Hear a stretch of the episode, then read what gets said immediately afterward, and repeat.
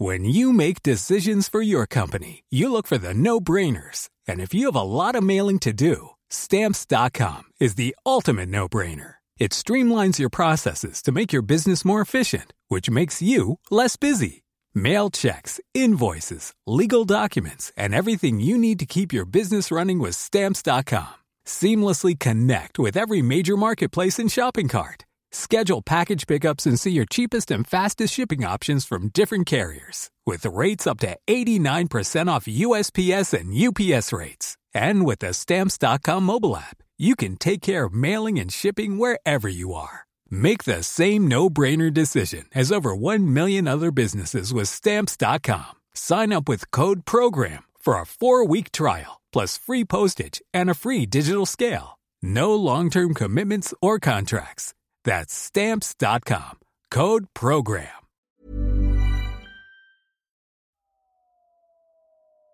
Déclic. Non masculin, moment qui détermine la compréhension d'une situation, une prise de conscience ou les deux.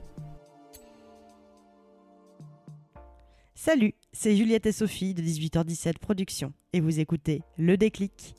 On est ravis de vous accueillir pour cette rentrée 2021 pour la troisième saison de nos podcasts. Et pour ce premier épisode du déclic de la saison 2021-2022, on a reçu Laureline. Laureline est directrice de l'école Join Hero. Dans cet épisode, elle nous raconte son parcours professionnel et son parcours de vie, elle qui a plaqué un stage dans une grande maison d'édition pour un travail à Ho Chi Minh Ville au Vietnam alors qu'elle n'avait que 22 ans.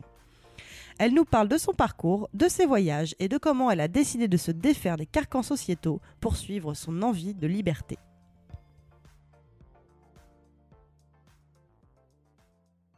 Et aujourd'hui, dans le déclic, dans ce déclic de la nouvelle saison, saison 3, enfin oui et non, parce qu'en fait, on avait pris en cours de saison. C'est quand même la saison 3. Euh, saison 3 du déclic, on commence par le déclic de Laureline. Bonjour Laureline, comment tu vas? Bonjour Juliette, très bien, merci de me recevoir. Ah bah écoute, c'est vraiment avec grand plaisir qu'on te reçoit. Euh, pour expliquer un petit peu qui tu es euh, rapidement et comment on s'est connus. Alors nous, on s'est connus parce qu'on a travaillé ensemble euh, dans le groupe au féminin, mais aussi on a continué à se connaître puisque tu travailles chez Join Hero, l'école du storytelling, école dans laquelle Sophie et moi avons été intervenantes sur notamment bah, la partie podcast en fait. Tout à fait, d'ailleurs très bonne intervenante. Ah c'est gentil. On a hâte de vous réaccueillir pour les prochaines promotions. Avec grand plaisir. Et euh, voilà, effectivement, je travaille chez Join Hero, donc euh, ça appartient à Maria School. Mhm. Et euh, j'ai monté cette école en janvier, c'est l'école du storytelling, donc on a podcast, creative writing, tout ce qui touche au pitch aussi, donc c'est comment se raconter. C'est super. C'est super et les, formations sont très bien. Ça m'intéresse même, même d'ailleurs, même moi pour me former, j'étais en train de regarder la dernière fois. C'est très intéressant si jamais vous êtes en, en réorientation ou que vous avez envie de vous former euh, sur quelque chose que vous maîtrisez moins dans votre job, notamment à côté créatif, n'hésitez pas. Euh, on fait un petit peu de pub euh, pour John Hero en même temps. Alors, exactement. Euh, oui, bah, vous vous doutez bien que 18h17 ne serait rien sans les chats qui interviennent sans arrêt, notamment le mien. Donc, Maïdo est là dans cette saison 3. Elle Très vous souhaite créative. elle vous souhaite également la bienvenue. Laureline, je sais pas si tu le sais, mais dans chacun de nos, de nos épisodes du déclic, ou presque, euh, en tout cas quand ça s'y prête, on fait un retour en arrière sur la vie de nos invités pour savoir un petit peu ce qui les a menés à avoir ce déclic. Euh, D'où viens-tu, Laureline? Qui es-tu? Qu'est-ce que tu as fait comme études, etc. Enfin, la question classique. Eh bien, ok, bah, je reprends depuis le début. Euh, Je suis née à... Allez, je suis née. bah, moi, je viens de Paris. Ouais. Pas très original. Euh, je crois que je t'avais déjà raconté, mais l'anecdote, c'est mon prénom. Finalement, c'est un prénom qui n'existait pas quand j'étais née. Alors en fait, ouais, c'est que là, en termes de, en termes de chronologie, on est, à- on est juste avant. Mais Laureline va vous raconter l'histoire. Du coup, je fais, un- tu sais quoi? On va garder la le La suspense surprise, pour les. Ouais, voilà. allez. Le- Laureline vous expliquera l'origine de son prénom, euh, même si certains d'entre vous vont peut-être le deviner, euh, dans l'épisode de l'apéro qui sortira la semaine prochaine. Donc tu disais, tu viens de Paris. Tout à fait. Euh, alors, tu veux que je te raconte bah, En gros, euh, je viens d'une famille euh, en partie. mon grand-père était marocain, Mhm. mes autres parents un peu de partout, en fait, en réalité. J'ai donc grandi dans cette mixité. Et pour tout te dire, ça va peut-être avoir un sens aussi dans mon déclic. C'est. Euh, une famille qui était finalement assez euh, rigide sur tout ce qui était études, euh, enfin voilà, il fallait réussir, Mhm. etc. Mais en même temps, une famille avec un petit grain de folie, Ouais. où finalement on était souvent un peu décalé des codes. Donc ça, j'ai adoré. Et voilà, j'ai une grande sœur qui maintenant est pilote de ligne. C'est génial. ouais.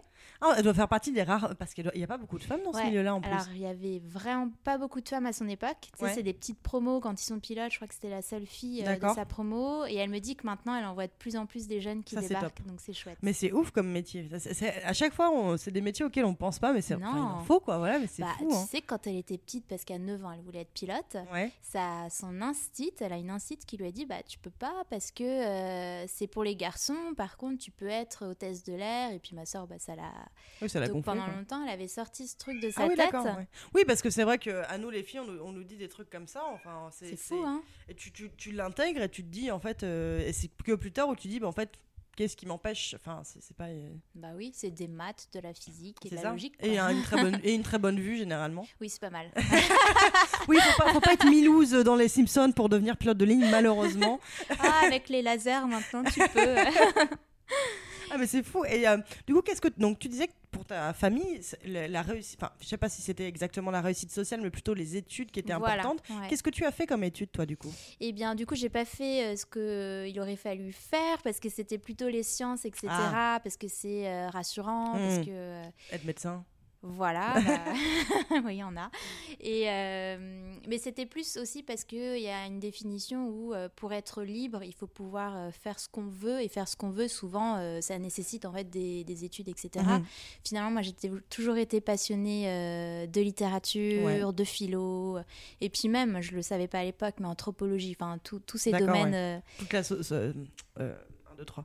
Sociologie, etc. Exactement. pardon. la créativité, Ouais. enfin tout ça j'adorais et du coup euh, j'ai fait euh, j'ai- ça a été compliqué mais j'ai fait lettres et philo Ouais. Euh, c'était pas forcément accepté au départ dans ma famille c'était fac euh, à l'époque je sais pas toi mais on nous disait c'est les filières où soit t'es prof soit t'es euh, C'est exactement ça. Ouais, voilà. Moi, j'avais, Ouais. hésité à faire une, euh, une, une fac d'anglais aussi, effectivement. Et c'était en mode, bah, si tu veux être euh, autre chose que prof, il faut. Alors, en plus, c'est pas du tout une tare de vouloir devenir prof. Enfin, bah, personnellement, oui, c'était pas plus, mon cas. ouais. Mais euh, effectivement, c'était, euh, on m'a toujours dit, y compris euh, les, les profs de fac euh, euh, nous avaient dit, Merci en revanche, voilà, si, pour tout ce qui est fac d'anglais, français, etc., euh, si vous souhaitez euh, faire autre chose que de l'enseignement, il faut faire un, dou- un- une- un double cursus. Exactement, ouais, c'est ça, c'est ce qu'on dit tout le Mm. temps. euh. Et puis il y avait le truc des débouchés. Moi, je voulais pas être prof. Voilà. Et quand on me disait tu veux faire quoi, j'avais toujours ce truc de j'en sais rien. Et c'est Mm. quoi ta passion Et je disais bah moi je suis passionnée par la vie. Enfin il y avait mille choses qui me passionnaient. C'est beau ça. Et du coup ouais mais ça ça faisait peur à tout le monde Oui, je bien pense. sûr. et du Avec coup cette hippie. ouais voilà c'est ça. Mais du coup j'ai fait quand même fac euh, lettres et philo euh, à la Sorbonne. Franchement en ce moment je survalorise la fac auprès des plus jeunes. Ouais. Je trouve qu'on a tendance à dire faites des À grandes écoles etc. dénigrer un peu. Ouais. Ouais, alors qu'on a en plus on a un, un super enseignement supérieur Oui. gratuit. Exactement. Donc faut pas oublier que c'est euh, que tout le monde déjà ne peut pas accéder à des études payantes et en plus toute étude payante n'est pas forcément une bonne école Non, parce que justement il y a beaucoup d'écoles qui se sont créées parce que les mecs ont senti le filon et t'as beaucoup bah, déjà de trucs qui sont pas reconnus par l'État premièrement en termes de diplôme. Ça n'empêche tu, tu peux avoir une bonne formation mais euh, on est quand même dans un monde où les diplômes comptent, donc c'est mieux aussi d'avoir quelque chose qui soit reconnu par l'État. La fac, on a quand même de- d'excellentes facs. Enfin, c'est, Exactement. euh, Parce que tu sais que au Canada, donc moi c'était Sorbonne, tout le monde connaît, c'est survalorisé. Par contre, ceux qui venaient d'HEC et SEC, pas toujours. Enfin, Ah ouais. il y a plein de pays, ils savent pas ce que c'est. D'accord, ouais. Et- Ah oui, à l'international, bah oui, effectivement, Ouais. la Sorbonne, c'est. euh, Ouais, c'est connu tout le monde. Ouais, bien sûr. Donc moi j'ai adoré mes années fac. Euh, je me suis fait des bons copains et euh, et puis bah naturellement en fait j'ai commencé à travailler. euh, du coup il fallait choisir. Mhm. Euh, dans les choix je savais que je voulais pas être prof et c'est une vocation et moi je l'avais Ouais. pas. Euh, en revanche, on m'avait dit euh, tu peux essayer journaliste euh, et puis surtout éditrice quand tu fais lettres et philo, Ouais. c'est le top. Et du coup, bah, j'ai tenté et puis rapidement j'ai été prise chez en stage, donc j'étais en, je travaillais à côté de mes études. Est-ce que tu peux nous parler un petit peu justement de cette expérience Alors, quand on a préparé ce déclic, euh, tu me disais qu'en fait, c'est quelque chose que tu faisais en même temps que ta thèse. Donc, c'était un stage, une alternance Comment ça se C'était un déroulait? stage exactement. J'étais en fin de master en fait, donc j'étais en master 2 qui prépare la thèse. Et alors moi j'ai des collègues super là-dessus, j'ai de la chance. et c'est bah, je dévalorise pas du tout euh, le secteur de l'édition en France, c'est familial, c'est sympa, mais pour le coup, déjà à mon âge, je trouvais que c'était euh, un peu vieillissant. La place de la femme, je l'ai pas trouvée euh, franchement enrichissante. Et, je trouvais qu'on était très monotache, mais comme pas mal d'entreprises en France, je trouve, où tu as un job et tu dépasses pas, tu sais, tu as vraiment une liste de tâches. Et ça, très vite, ça m'a un, peu fait, un peu fait peur. Quoi. Surtout, dans les, surtout dans les grands groupes comme ça, c'est assez politique. Et donc, effectivement, si as, moi, ça avant d'être en freelance, j'ai bossé momentanément dans une, dans une boîte, ce qu'on appelle chez l'annonceur, moi, dans mon jargon de la com. Euh, tu as les agences, ce qu'on appelle l'annonceur, c'est directement pour les marques, en fait. Je, précise pour les personnes qui ne savent pas. Et effectivement, moi, c'est quelque chose que j'ai découvert. C'est comme ça que j'ai découvert que j'étais plutôt faite pour être soit en agence, soit indépendante. Euh, parce qu'en fait, il y a des choses très politiques dans les grandes marques. Euh, et donc, quand tu sors un petit peu des clous dans lesquels ton job est, il y a des gens qui peuvent mal le prendre. Parce que on va se dire, tu essayes de marcher sur les plates-bandes, elle est, tu essayes de me piquer mon boulot, etc. Donc il y a quelque chose de très politique, notamment dans les grandes entreprises. Je suppose aussi comme ça peut l'être dans les grandes maisons d'édition. Exactement, surtout qu'ils considèrent que c'est des métiers, c'est proche de l'artisanat. Finalement, mhm. tu apprends vraiment des tâches. Moi, je voulais toucher à tout. Ouais. Euh, je voulais savoir comment on fait un livre de A à Z, mhm. euh, tout m'intéressait, mais finalement, très vite, euh, bah, tu es éditrice, donc c'est ton job. la com, j'adorais aussi, mais tu vois, il fallait vraiment choisir, c'était très scindé. Ouais. Très siloté, euh, quoi. C'est ça. Et du coup, euh, quand tu veux proposer des nouvelles choses, on dit ah bah parfait, ça ira au service market. Va, va, va, en parler au service market de ton idée, quoi. Et euh, ces études, justement, t'en parlais. Est-ce que c'était donc les études, tu les as choisies un petit peu par hasard parce que ta passion ou est-ce qu'il y a aussi une pression familiale de dire bon bah ok si tu veux faire des études de lettres, euh, tu fais les études de lettres, mais euh, tu fais euh, la Sorbonne, etc. Je reviens un petit peu sur tes études et ce côté un petit peu prestige dont tu nous parlais de la part de ta famille. Ouais, bah j'avais une grosse pression sur faut faire une prépa. D'accord. j'ai pas fait de prépa. Cagne, il voulait que tu fasses une voilà. je suppose, ouais. Pour faire après normal ou Sciences Po. Ah oui. on est d'accord. Bon, j'ai rien fait de tout ça. j'ai même pas tenté. Tu fais le NS ou rien. Et du du coup, finalement, par dépit, euh, je suis quand même rentrée. Euh, moi, j'avais vraiment envie et je t'avoue que c'était pas du tout euh, pas stratégique de ma part dans le sens où je savais pas ce que j'allais en faire. Je savais juste que j'avais envie de faire des études dans là-dedans. J'avais envie de faire de l'art, mais pour le mhm. coup, ça, on me disait que c'était ah bah. genre pire que tout. du coup, j'ai fait lettres et philo et c'est vrai que pour oui, c'était un peu rassurant dans le sens où c'était la Sorbonne et on me disait bon bah tu feras un doctorat. En doctorat, après, tu peux quand même mhm. décrocher des, euh, de la recherche ou autre. Et là, on arrive dans des sphères un peu plus prestigieuses.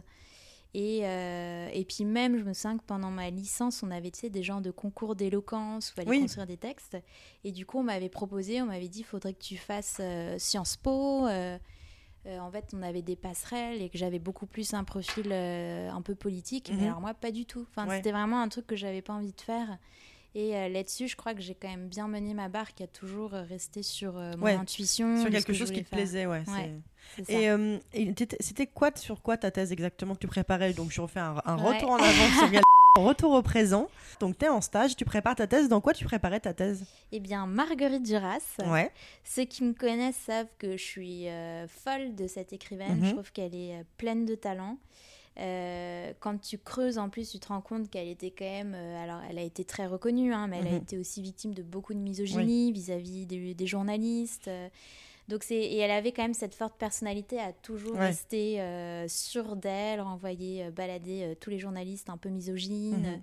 Et c'est une femme qui m'inspirait beaucoup, mais aussi son histoire. Elle a vécu en ex-Indochine, mhm. elle a une famille compliqué qui a fait finalement euh, toute son œuvre littéraire et j'ai trouvé que c'était le symbole un peu de la liberté. Duras, c'est quelqu'un euh, qui s'est toujours laissé mener par son intuition, euh, qui a jamais été dans la peur du jugement des autres et qui a touché à tout, au cinéma, à la littérature, à la politique. Enfin, c'est quelqu'un qui a vraiment vécu. Mais ça faisait un peu écho à ce, ce à quoi tu inspirais au finalement. donc, euh, et donc en préparant ce déclic, tu me disais qu'en fait à ce moment-là, tu avais non seulement donc le stage prestigieux, la thèse qui est prestigieuse aussi, euh, mais aussi tout ce qui est tout ce qu'on imagine d'une vie bien rangée, c'est-à-dire il n'y a pas de mal à ça, hein, bien sûr. Encore une fois, chacun euh, mène sa barque comme il l'entend. Euh, mais tu avais également euh, le, le, couple stable, etc. Et tu me disais qu'en fait, tu t'es rendu compte bah, que, que, tu t'emmerdais un peu. Comment tu t'es rendu compte? Est-ce que tu au départ, tu te sentais épanoui là-dedans ou est-ce que tu faisais aussi un peu ça par pression sociale? Je pense que. Alors, j'ai réfléchi souvent à cette question. Je Je mhm. crois pas que ce soit de la pression sociale. En tout cas, je ne vivais pas comme une pression, mais par mimétisme social. Mhm. Oui, c'est une bonne façon de l'expliquer parce que je crois pas avoir été, enfin j'étais pas malheureuse, c'était des choix finalement euh, que j'ai fait. Mais euh, tu sais, tout va très vite. Je trouve qu'il y a un moment, où, surtout dans ces âges où tu as 21, 22 ans, on est dans un mimétisme presque mhm. évident. Euh, tu as ton premier stage, puis ton job, tu fais tes études, tu trouves quelqu'un, t'emménages. Nous, on a pris le chien, on a tout fait. Euh, il manquait plus que le Renault Espace, quoi. Euh, les petits week-ends chez Ikea. Enfin bref, on fait tout comme il faut, les, belles familles. Et c'est vrai qu'un jour, tu te. Enfin, moi, en tout cas, un jour, je me suis réveillée. Et franchement, je me suis rendu compte que je m'emmerdais. mes collègues étaient super, mais honnêtement, je m'ennuyais beaucoup, beaucoup au travail. Que Duras, qui est arrivé à cette période où j'ai dû faire un choix de thèse, effectivement, c'était un peu le choix euh, par procuration d'une vie qui était, euh, qui est une vie folle. un peu imposé, imposé à toi-même. Mais effectivement, ça, ça, fait beaucoup écho à, à la vie de Duras où tu as, as, été en quête en fait, de toi-même aussi. Et. Euh, et en fait, ça, c'est donc c'est pour ça on va, on va spoiler ton déclic. Et en fait, c'est en préparant ta thèse que tu as eu ton déclic en fait de, de, de, cette envie de liberté que et de cette recherche de toi-même, puisqu'en fait, comme tu le dis depuis le début de cet épisode, t'avais jamais vraiment trouvé ta voie. C'est-à-dire que mm. on t'avait dit, il faut faire telles études. Finalement, tu avais choisi celles qui te passionnaient, mais tu savais pas trop pourquoi tu les avais choisies. Euh, pourquoi, et, en fait, tu avais juste suivi un petit peu bah, ce qu'il fallait faire.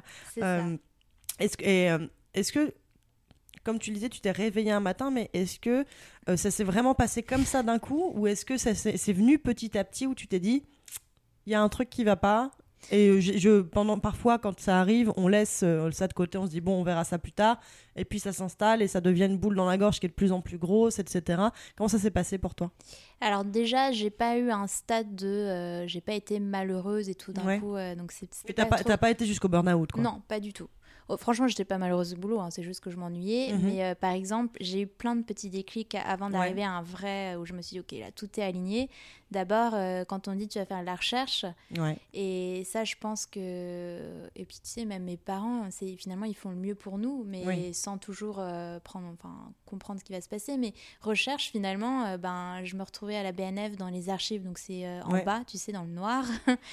et tous les jours, je me retrouvais devant un vieux monsieur très sympathique, hein, mais qui tous les jours était assise à la même chaise avec ses vieux manuscrits, et je me suis projetée. Je me suis dit, mais c'est l'angoisse, quoi. Enfin, toute la journée, je vais chercher en plus en littérature je trouve que c'est passionnant, mais moi j'avais le sentiment que j'allais pas changer le monde avec mes recherches.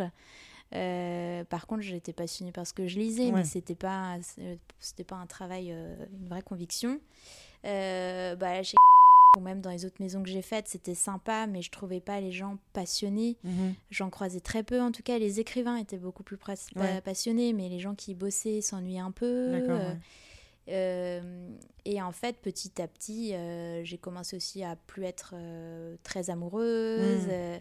et il y a eu ce fameux jour où, sur mes heures de travail, j'étais en train de de naviguer sur Internet et là je tombe sur une annonce où c'était un poste d'éditrice de livres d'art au Vietnam. Et alors là j'ai vu en plus Saigon, qui s'appelle Ho Chi Minh maintenant. Ouais, donc Ho Chi Minh Ville, qui est la capitale du Vietnam et qui était aussi euh, à l'époque Saigon, la, la, ville dans laquelle était établie Marguerite Duras. Exactement. Où elle a, enfin bref, je te raconterai, mais euh, et là je me suis dit mais fou, enfin. Tu crois au signe? Ah bah oui. Parce que là c'est vraiment, même si tu crois pas, je suis désolée, c'est l'univers qui t'a dit bon, on va faire un truc quand même. C'est ça. Je crois que tu as plein de petits signes, mais je crois que c'est plus l'intuition finalement. Ouais. C'est est-ce que tu es assez proche de toi pour t'écouter et dire ok là c'est qu'il se passe des choses. Ouais.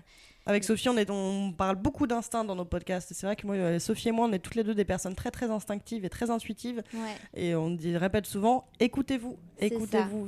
Vraiment, on a, nous sommes des animaux à la base. Euh, bon, on va pas se sentir quand il y a un tremblement de terre qui arrive, mais euh, disons que l'instinct, l'instinct parle pour moi. Tout le monde, j'en parlais avec une copine et qui me disait, ouais, pour moi, tout le monde n'a pas d'instinct. Je suis pas d'accord. Pour moi, tout le monde a un instinct, c'est juste que tout le monde ne l'écoute pas de la même façon. Moi, je suis complètement d'accord. Je parle beaucoup d'intuition. Euh, je crois que c'est la société qui euh, brouille beaucoup, euh, enfin, qui met plein de choses entre notre instinct et nous. Mm, mm. Et typiquement, ce qu'on doit être socialement, Ouais. je trouve que ça brouille complètement les signes et les gens sont plus capables de s'entendre. Ouais. Quand c'est évident vu de l'extérieur, ils sont coincés. Quoi. Ouais, c'est clair. Non, mais le, le corps nous parle, le, le- le corps et l'esprit nous parlent. et y, a- il y a des...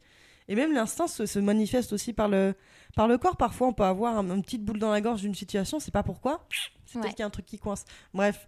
Mais donc, du- du- justement, ton déclic, il se cristallise lorsque tu vois cette, euh, cette, euh, cette annonce. Ouais. Euh, Qu'est-ce que tu décides de faire? Et ben alors là, j'étais complètement seule avec moi-même et je suis quelqu'un qui aime bien être seule avec moi-même, hein, ça c'est aussi quelque chose. Et là, je me suis dit, allez, je postule. Beaucoup de problématiques étaient dans cette annonce. C'était une boîte anglophone. Ouais. J'étais super, enfin, je parlais pas anglais. C'était en Asie, je connaissais personne. ouais. Mais c'est loin coup- bah, c'est loin, voilà. et euh, puis c'était un, c'était pas un court durée. Enfin, c'était euh, quelque chose. Oui, c'était pas un deux semaines. quoi, Un vrai changement de vie. Quoi. Voilà. Et ben j'ai postulé Ouais. en me disant, euh, enfin, de toute façon, euh, je pense qu'on me rappellera pas, Ouais. tu vois. Ouais, c'est le truc où tu dis bon, allez, pff, une Ouais. bouteille à la mer et puis euh, voilà, c'est ça. J'ai rien à perdre. C'est le genre de truc où tu te dis j'ai rien à perdre, je vais le faire. C'est ça. Et s'ils me rappellent, bah, c'est que vraiment il y a un signe, Mhm. tu vois. Et bah finalement ils m'ont recontacté euh, et là ils me disent on va faire un autre entretien. Euh, et toute cette période, je, le dis- je l'avais dit à personne. Ouais. Personne n'était au courant. euh, mes amis, ma famille, donc vraiment personne. Ouais, c'était ton, ton petit jardin, c'est ton jardin secret aussi, quoi. Ouais, je crois que j'y croyais pas trop aussi, Ouais. tu vois. Oui, parce qu'en fait, si tu racontes aux autres, ça devient réel, et donc si ça. ça. marche, si ça ne marche pas, t'es obligé de les râler. Et quand ils te posent la question et que tu dis ah bah non, finalement je l'ai pas eu, il y a un côté déceptif, quoi. Ouais, complètement. Et du coup, j'ai fait deux entretiens, trois entretiens, et là, je me suis dit, ok, là, ça devient sérieux. Ouais.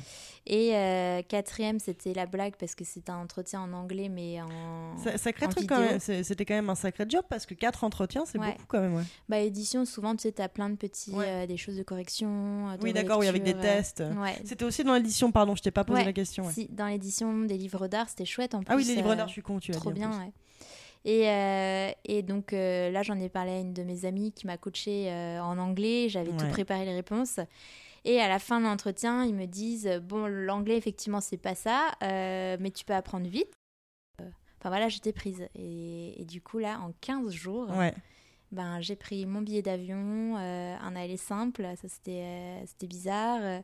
J'ai clairement pour le couple, je sentais que Ouais. c'était la fin de quelque chose. Est-ce que, est que cette personne, elle l'a senti aussi? Est-ce qu'elle Ouais. est-ce qu'elle s'en est doutée? Non, pas du tout. Euh, ça a été un, un peu un drame parce que moi, je vivais ma vie en pleine liberté, effectivement, euh, sans demander l'avis de personne. Mais Ouais. bon, moi, je trouve que c'est. Malheureusement, parfois il y a des dommages collatéraux, hein, mais Ouais. euh, si je te demandais juste parce que parfois on le sent, hein, tu sais, le, le- en, en- en tant que personne dans le couple, est-ce que elle, elle- cette personne, elle n'avait rien senti euh, venir? Ah oui, merde. ouais. Ça, oui. rien du tout. Euh, mes parents, c'était marrant parce que pour le coup, euh, ils ont été un super soutien. Ouais. Je pense que. Parce que j'ai été dans l'hésitation. Tu et- devais avoir un petit peu peur de leur annoncer Ouais. aussi. Pas leur annoncer, mais je me disais que je fais quand même. euh, je quitte aussi finalement euh, mon job. Bah ouais. Et, puis, et puis aussi la ville dans laquelle tu as grandi, Ouais. euh, dans laquelle ton, tu, vas, tu vas arriver dans un pays dans lequel tu n'as pas de repères, que ce soit humain ou, ou de repères classiques. Quoi, voilà, Ouais. Et oui, je me sens qu'on était dans la voiture et, et mon père m'a dit euh, c'est ta meilleure décision. Enfin, Ah ouais, super. Il a dit t'y vas et tu réfléchis pas. Et ce qui était drôle, c'est que peut-être on en parlera après, mais cette l'entreprise où j'ai débarqué, c'était quand même des bons mafieux. On va en parler après justement. mais euh, ouais, donc en fait, ça a été en 15 jours, j'ai arraché le pansement, euh, j'ai tout pris, euh, Ouais. visa, vaccin, etc. Et j'étais dans l'avion.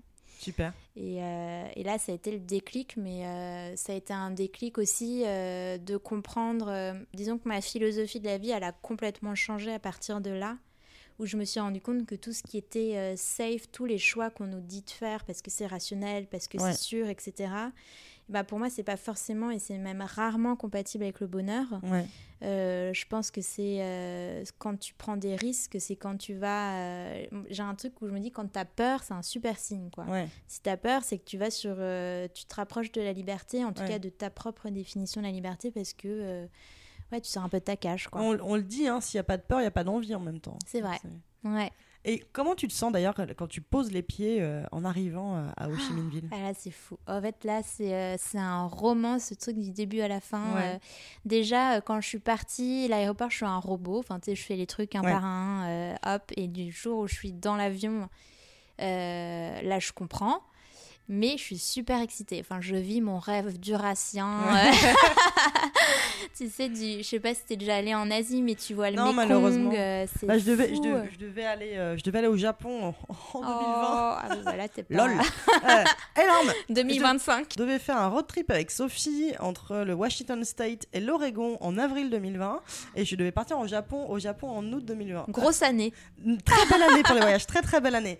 Bah, du coup, écoute, euh, les, les États-Unis ont réouvert leurs frontières à Oui, partir du mois de novembre, donc avec Sophie, on va reprendre nos, nos billets pour faire notre voyage deux ans après, Ouais. euh, en prenant un maximum d'assurance euh, au cas où euh, ça se repasse mal, on sait jamais. Mais effectivement, dans l'Asie, je compte y aller. Mais j'ai très envie et J'avais proposé aussi à Sophie le Vietnam. Ah Parce que je sais que c'est très safe aussi pour les femmes de voyager Exactement. seules là-bas, euh, en Asie en général, de toute manière. Mm. Euh, mais effectivement, j'ai très très envie de. Mon, le, le prochain, le- le- mon arrivée en Asie sera, sera le, Japon, puisque c'est quelque chose qu'on devait faire avec, euh, avec mon copain. Mais euh, le, le Vietnam est sur ma bucket list aussi. Ouais, c'est magique. Enfin, moi, j'ai trouvé que c'était euh, magnifique. Euh, Ma voisine d'avion, euh, donc euh, une maman vietnamienne, elle Mhm. me parle en vietnamien, évidemment, je comprenais pas. On a fini par faire plein de dessins pour communiquer. C'est génial. Et tu sais, tout ce voyage, ça a été des choses comme ça. Elle m'a aidé à trouver euh, le premier hôtel où j'étais. Oui, comment t'as fait pour les logements, etc. ah, bah, C'était euh, à à l'instant. Au doigt mouillé. Surtout au moins cher, parce que bon, euh, j'avais pas beaucoup de sous. Et, euh, Oui, et parce fait, qu'on rappelle que tu sortais tout juste d'études, finalement, Ouais, tu avais juste fait un stage. Euh, les stages sont pas très bien payés non plus, je suppose encore moins dans l'édition non plus. Non. Enfin, c'est pas des stages dans la finance, quoi, voilà. Non, non, on n'est pas là-dedans. Et bah, remarque, je travaillais avant de partir, donc Ouais. euh, j'avais quand même pu mettre de côté. Ouais. Mais euh, non, c'est vrai que j'avais pas trop de sous. Donc au début, j'ai pris un petit hôtel qui m'avait Mhm. recommandé qui était. Et l'entreprise t'avait pas du tout aidé à trouver un logement Ils nous avaient filé des listes, mais. D'accord. Euh, Ouais, non, pas trop. C'est ouais, bah, c'est pour ça qu'on va en parler justement de cette entreprise parce que généralement quand tu te barres Ouais. à l'autre bout du monde Ouais. depuis l'autre bout du monde euh, pour un pour un job, bah ton entreprise elle est censée te fournir euh, l'appartement qui va avec quoi. Bah, surtout pour les premiers jours. Bah c'est ça, au euh, moins ça ouais. où ils te disent voilà les trois premiers mois bon bah vous avez un logement de fonction et puis après vous vous démerdez voilà c'est dans le contrat. Là c'est un peu chelou. Ouais, non, c'était très chelou. Mais en fait, même avant de partir, on avait checké quand même sur Internet le site. Et en fait, tu avais un forum uniquement pour le site, euh, d'histoires d'arnaques, euh, de traducteurs qui avaient jamais été payés. euh, de... mais... Et là, je me suis dit, mais je pars quand même. Ça Donc, fait, ça fait partie peut-être des, euh, des business, tu sais, de, de l'art, de faussaires, etc., ou de, de trafic d'art aussi, hein, tu sais. Il y a, Ouais. d'ailleurs euh, cette youtubeuse euh, Charlie Danger, là, les, les Ah revues oui. du monde, qui Ouais. avait fait une super, super vidéo sur en fait tout ce trafic d'art. On, on se rend pas compte à quel point c'est, ça engrange énormément d'argent et je crois que c'est le trafic des objets euh, anciens et des artefacts, c'est, c'est, quel- quelque chose comme le troisième trafic euh, du monde en termes de, en termes de sous, quoi. Enfin, c'est après le trafic de drogue et de, d'organes, il me semble. bah, c'est la Mona qui a été euh, volée, je crois, trois fois, ou je sais plus. Ouais, ouais, Bah, d'ailleurs, c'est non, mais d'ailleurs, Mo- Mona Lisa. Ouais. Et tu sais que moi, j'avais appris, j'ai fait l'histoire de l'art et il s'avère que, euh, en fait, Mona Lisa, elle a- la, la Joconde avant, c'était un tableau qui était absolument insignifiant euh, dans la dans la collection de Léonard de Vinci et elle est devenue aussi célèbre grâce à son premier, sa première tentative de vol en 1923, 26, quelque chose comme ça. Ouais, c'est le storytelling Voilà. qui l'a fait C'est connaître. ça, ouais, c'est fou. Et puis maintenant, c'est l'œuvre d'art la plus, la plus photographiée au monde. Ouais. Enfin, et en fait, avant, ça- avant cette tentative de vol, ça ne- c'est- c'était absolument, euh, bah, c'était un tableau comme un autre, quoi, voire même. Oui. euh, pas Moi, je la trouve pas folle. hein. C'est mon avis. Moi, je suis d'accord avec toi. C'est vrai que j'ai fait, moi, j'ai fait le, j'ai profité du fait qu'il n'y ait pas encore trop de touristes pour faire le Louvre là Moi cet aussi, été. ouais. Euh, Il y avait quand même beaucoup de monde devant, euh, devant la Joconde, mais. euh, c'est vrai que c'est très petit. c'est, c'est en fait c'est le, c'est le, le mystère qui est autour qui est intéressant. Oui. C'est pas l'œuvre en Comme le elle-même. cri qui a été volé. ouais. Et du coup, ouais, non, effectivement, peut-être que toi, tes, tes petits copains de, de Ho Chi Minh Ville, ils étaient euh, peut-être euh, dans quel- des, quel- des choses pas Bah très alors, nettes. euh, c'est ça, celui- le fondateur, euh, je crois qu'il est recherché par Interpol. Enfin, c'est toute Ah oui, une d'accord. histoire. c'est un espèce de, de mafieux, mais c'est un Français. Hein. D'accord. C'est un Français. Alors, euh, sa boîte, tu la trouves pas en France parce qu'il a domicilié à Londres, à New York. Bah il oui. n'était que à- au Vietnam, tu sais.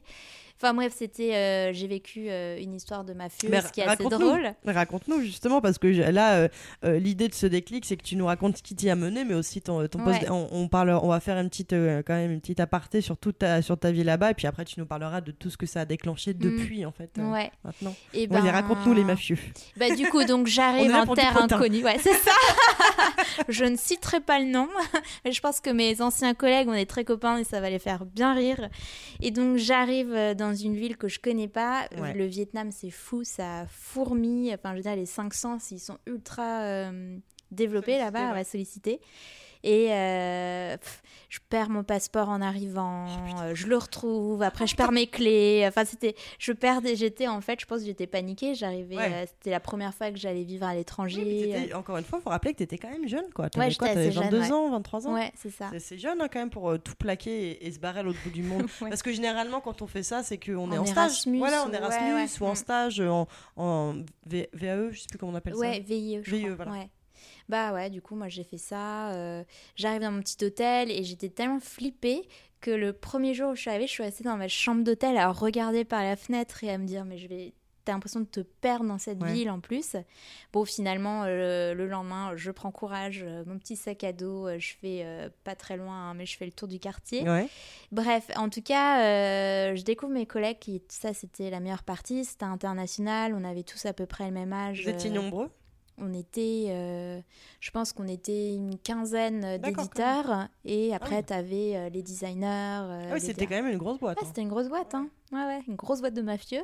et, euh, et, euh, et en gros, j'arrive le premier jour, là, as des, tu rencontres un peu l'équipe. Mhm.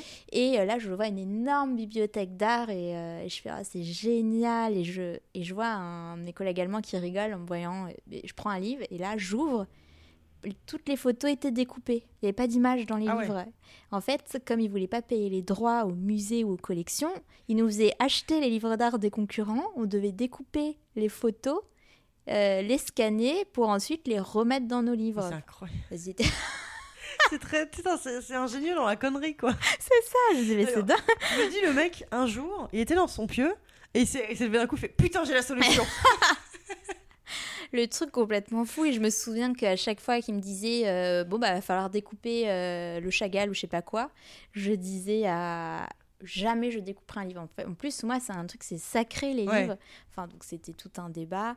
Rapidement on comprend je suis arrivée avec Katharina une collègue autrichienne qu'on est arrivé vraiment dans le nid du ma- de la mafia. Et, euh, et puis tout continuait des histoires drôles. Tu pouvais pas nous trouver sur internet et en fait s'il y avait rien écrit donc le premier jour on ne trouvait pas le bureau Ouais. parce qu'en fait, ils voulaient pas que les gens viennent jusqu'au Vietnam pour demander leur argent D'accord, ou putain. les trucs. Donc c'était des gens de porte en verre, euh, Ah, sous drôle. code. euh, On n'avait pas de téléphone. On n'avait pas d'email à nos noms, c'était des emails email 1 at le nom de la boîte.com comme Ah, c'est ça. euh, c'était des trucs. Du coup, nous on recevait les mails des anciens. Enfin, c'était euh, et euh, mais aujourd'hui, on est tous très proches, euh, tous ces anciens collègues, et on en rigole. On dit qu'on a vécu quand même un truc de fou, clair. euh, une espèce de boîte de mafieux au Vietnam. Et les livres étaient beaux et distribués partout. C'est ça qui est dingue en fait, c'est que aujourd'hui, je crois que ça a pu très bien, Ouais. parce qu'en partant, il y avait Interpol sur euh, l'affaire, mais voilà. Oui, généralement c'est que ça pue. Ouais, mais j'ai appris plein de choses et surtout j'ai pu travailler avec des designers, enfin c'est les DA, celles qui font les montages, euh, vietnamiennes et qui étaient, euh, moi j'ai trouvé qu'elles étaient incroyables. Mhm. Enfin, elles m'ont beaucoup appris, elles bossaient super bien. Et donc euh, là, t'as un peu plus pu toucher un peu à tout. euh, ouais, exactement. Que Pour le coup. contrairement euh, que, que, chez Gallimard. Là-dessus, je peux rien dire. J'ai vachement appris. Ouais. je suis devenue fluente en anglais en Oui, bah oui. trois semaines déjà. Tu parles super bien. C'est ça, oui. Bah, quand t'as pas le choix de toute manière, Ouais. il y a pas de. Puis en plus, il y a pas de, de, de regard de l'autre. Tu étais la seule française? Bah, il y avait deux autres françaises, mais pour le coup, je me suis vraiment poussée. J'ai fait une coloc qu'avec des Vietnamiens Ouais, qui bien. parlaient anglais. euh, mes Ouais, potes, c'était pas les Français. euh. J'avais euh, un mini dico, tu sais, français-anglais. Ouais. Je sais pas, non, mais les premiers jours, euh, tout le monde se moquait de moi. J'étais à, à la rue à chercher corner, alors chercher rue. Enfin, je, Ouais. c'était euh, la blague. Et, euh, et j'arrêtais pas de dire euh, What's the word Et ils disaient euh, What do you want to say? Enfin, En fait, ils Mm. s'en foutent du vocabulaire. Et très vite, j'ai compris qu'il fallait parler. C'était aussi C'est ça, ouais. expliquer les choses.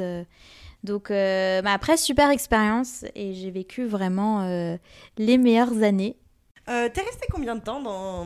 au Vietnam, du coup, après?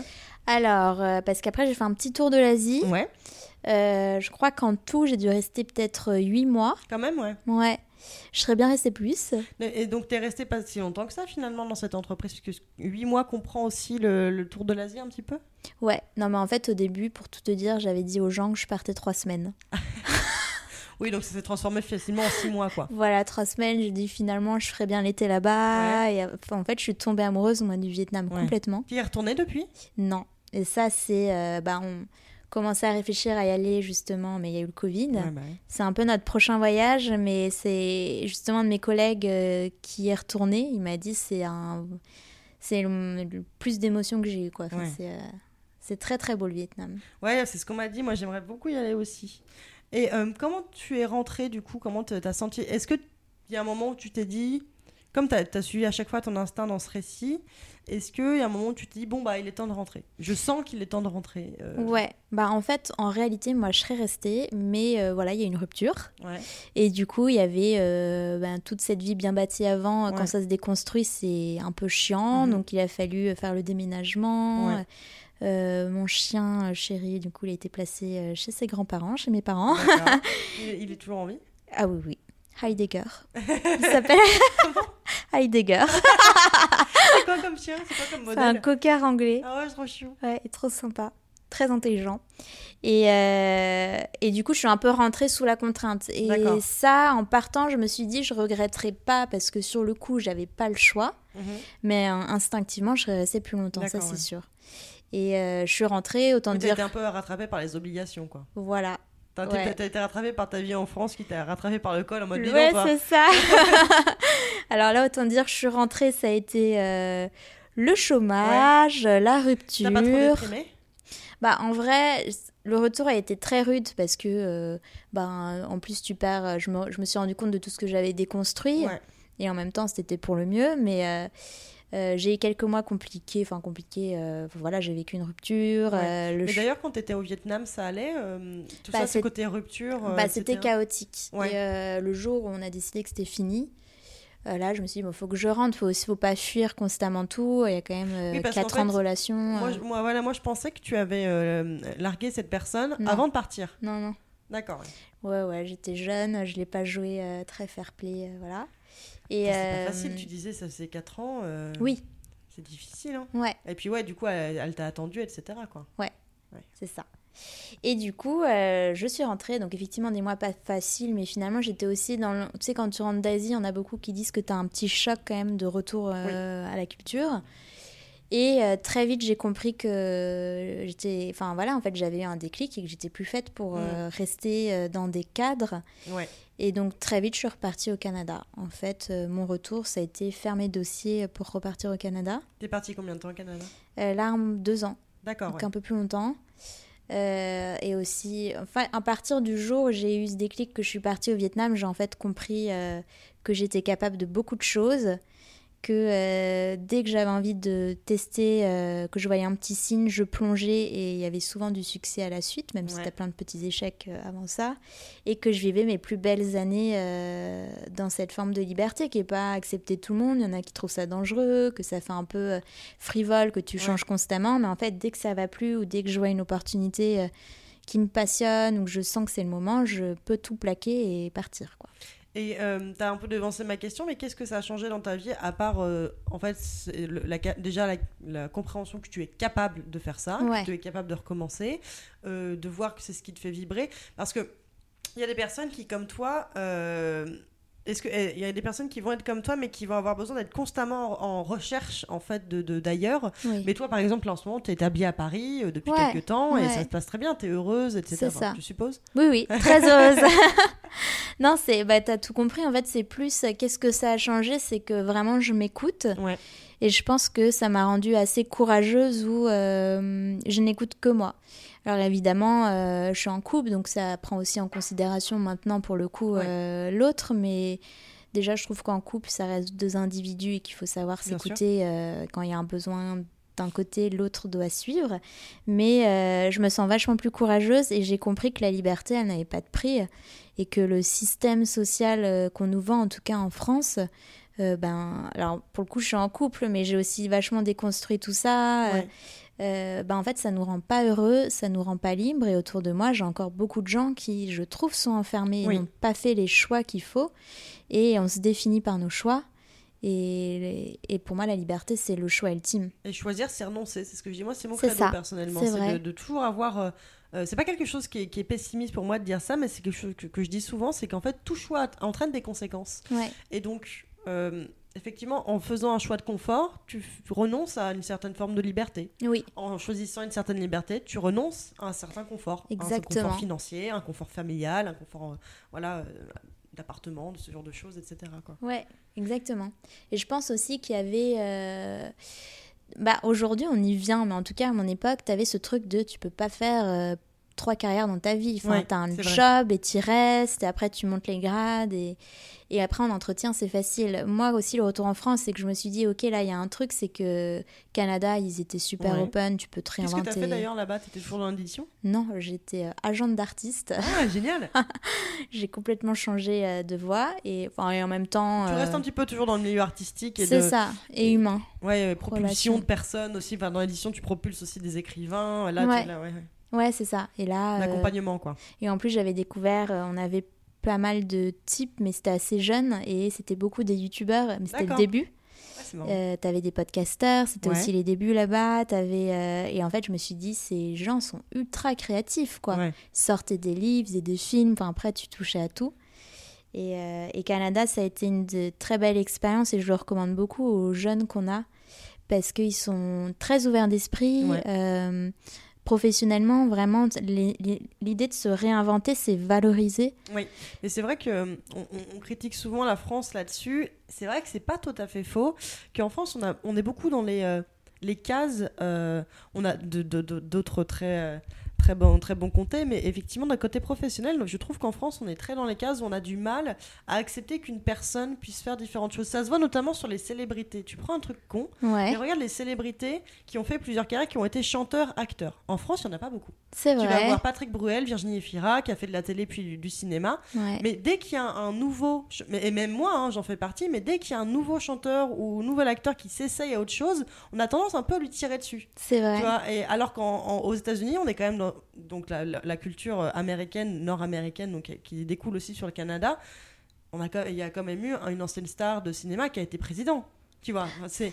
C'est vrai qu'il y y y a une valorisation effectivement du changement et du- on n'est pas qu'une seule personne quoi. Ouais, et puis en plus, euh, bah ça c'est ma vision de la chose, mais je pense que des personnes qui sont capables de se réinventer et d'avoir un succès en plus dans toutes ces réinventions, c'est pour moi une forme d'intelligence rare. Ah bah effectivement. C'est des gens qui ont Un développé... caméléon euh, Ouais. comme ça. Ils appellent ça le multitasking, qui est très valorisé. Et je me souviens que j'avais. ce- On avait reçu un CV, euh, c'était un pâtissier qui voulait être DA en prod, et moi j'avais halluciné, tu Ouais. vois. Et on m'avait dit, bah pourquoi pas? Enfin, Ouais. C'est vrai qu'en fait, vrai. nous, nous, on voit ça comme quelqu'un qui sait pas ce qu'il veut. Oui. Et aussi, on a cet adage qui dit en fait, si on est bon partout, on est bon nulle part. Exactement.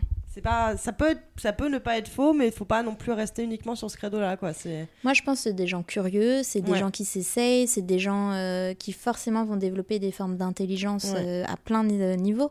Et là, je trouve que les plus jeunes générations, ils sont un peu plus là-dedans. Ouais. Donc ça va sûrement s'assouplir. Mais pour le coup, moi, quand je suis rentrée, j'ai fait le choix de m'écouter, de toucher au métier que j'avais envie, de tout changer, etc. Mais en rentrant en France, je me suis dit, je me ferme des portes. Et du coup, j'ai dû apprendre à me raconter. Parce que pour le coup, euh, quand on voyait mon CV, ça faisait... euh, ouais, j'ai fait un peu de où vas-tu J'ai fait un peu tout et rien. C'est ça. Du coup, j'ai appris, et c'est là, mine de rien, que j'ai commencé un peu euh, le storytelling que j'appliquais déjà aux artistes. C'est finalement, c'est toi qui donnes du sens à une histoire. Donc, Ouais. la manière dont tu vas raconter un parcours, euh, ça n'a pas de prix. Et finalement, c'est là-dedans que euh, tu crées de la cohérence. euh. C'est vrai. Et comment tu te sens aujourd'hui? Est-ce que tu es heureuse dans ta vie? Est-ce que tu es contente? Oui, je suis très heureuse Ah. dans ma vie. Je suis encore persuadée que je vais avoir mille vies. C'est ce que j'allais te demander. Est-ce Ouais. que tu penses que tu vas, pas forcément bientôt, mais revivre une, une nouvelle aventure comme ce que tu as vécu à Saigon, enfin au Chi Minh Ville ou, ou, euh, ou au Canada Bah hum, là en tout cas sur le nouveau poste que j'ai, euh, ce qui me plaît c'est que je peux toucher à tout. Donc Ouais. d'une certaine manière je me réinvente. Euh, D'ailleurs ça fait rire les équipes, mais je dis aujourd'hui je suis commerciale, euh, aujourd'hui aujourd'hui je suis market. euh, là je fais. Génial. donc finalement là j'ai cette liberté où je peux vraiment toucher à tout. Bah toi aussi Ouais. je pense. Et euh, Complètement, c'est vrai que c'est- quelque chose où j'aurais du mal à, à retourner euh, dans ouais, la, la vie dans salariale. un euh, poste. ouais. Ouais, exactement, ouais, tout à fait. Même tes emplois du temps, moi je l'ai fait. euh, Il y a des jours où tu te sens plus ou moins créatif, il y a des jours où tu es plus calme, des jours où tu as plein d'énergie. Et finalement, je change de casquette, de poste selon. selon donc c'est encore une fois une grande liberté. Donc là-dessus, je me sens vraiment bien et puis assez installée. Après, je sais qu'un jour, je, je pense que je referai l'étranger. On Ouais. en parle. Euh, parce que pour le coup, là, donc, je, suis avec, euh, je suis en couple avec une fille qui a vécu 10 ans à Londres. D'accord. Donc, Donc- elle aussi, elle a le goût du, euh, du voyage et de. Et pour le coup, elle parle mieux anglais que français. Elle est plus à l'aise dans la culture anglophone. Donc on sait qu'un jour, on retournera dans un pays Ouais. anglophone, mais peut-être plus en Europe cette fois. D'accord, ouais. Voilà, parce que... Donc l'Angleterre. Ou la Hollande. Ouais, plus, ouais. Ouais, Peut être à sympa. voir. Danemark. Berlin, finalement. Berlin. Moi aussi, j'adore. Mais bon, c'est pas pour tout de suite. Et, euh, et en rigolant, euh, maintenant que j'ai pris ce truc où je me dis, je peux faire ce que je veux, Ouais. s'il y a de la passion, euh, finalement, tu peux arriver à tes fins. Eh bien, on rigole, mais je me dis qu'un jour, je serai peut-être maire d'une ville. c'est génial. Mais en plus, moi, c'est une réflexion qui me vient aussi, c'est qu'avec euh, avec ce genre de avec ce genre de réflexion, ça, te- ça te permet aussi toi, toi d'être plus compréhensif avec la personne avec laquelle t'es. Si elle a aussi un jour envie de tout plaquer, oui, tu lui diras bah go en fait. Moi aussi, je te ah, suis. quoi. exactement. Et moi, je pousse hein, les gens Ouais. autour de moi quand ça va pas et je dis, mais qu'est-ce que tu veux faire? Et ils te sortent toujours des trucs un peu safe. Je dis, non, mais si on. Mm. Et en fait, ils te sortent des Qu'est-ce qui trucs. te fait vibrer Ouais. Mm. Et même un jour, ma soeur m'avait dit j'aimerais bien devenir euh, cuistot. Et c'est vrai qu'elle est très forte en cuisine. Et je vais remettre le sujet sur la table parce que je pense que tu peux vraiment te réinventer euh, encore plus aujourd'hui. C'est clair. Eh ben, je te remercie beaucoup, Laureline. Merci beaucoup pour cet épisode hyper inspirant, pour toutes ces- tous ces jolis mots et ce, ce beau parcours. Merci. Euh, on te retrouve la semaine prochaine dans l'apéro, parce que alors toi tu fais le grand chelem 18h17 aussi. Euh, on te retrouve la semaine prochaine dans l'apéro et on te retrouve dans euh, trois ou quatre semaines euh, dans ta chanson, parce que tu vas aussi Mm. participer à la chanson. Mais je ne chanterai pas. Pour Laureline, on se retrouve la semaine prochaine dans ton apéro et puis euh, au revoir. Au revoir, Juliette. En te souhaitant une très belle soirée. Merci, toi aussi, Juliette. Bisous Laureline. Bisous. Merci d'avoir écouté le déclic de Laureline. Si vous avez aimé cet épisode, soutenez-nous en nous mettant 5 étoiles sur votre appli de podcast préféré et en nous laissant un gentil commentaire. N'hésitez pas à découvrir nos autres formats, la chanson et l'apéro. D'ailleurs, on se retrouve la semaine prochaine avec Laureline et son collègue Quentin pour un épisode de l'apéro plein d'incroyables anecdotes. À la semaine prochaine!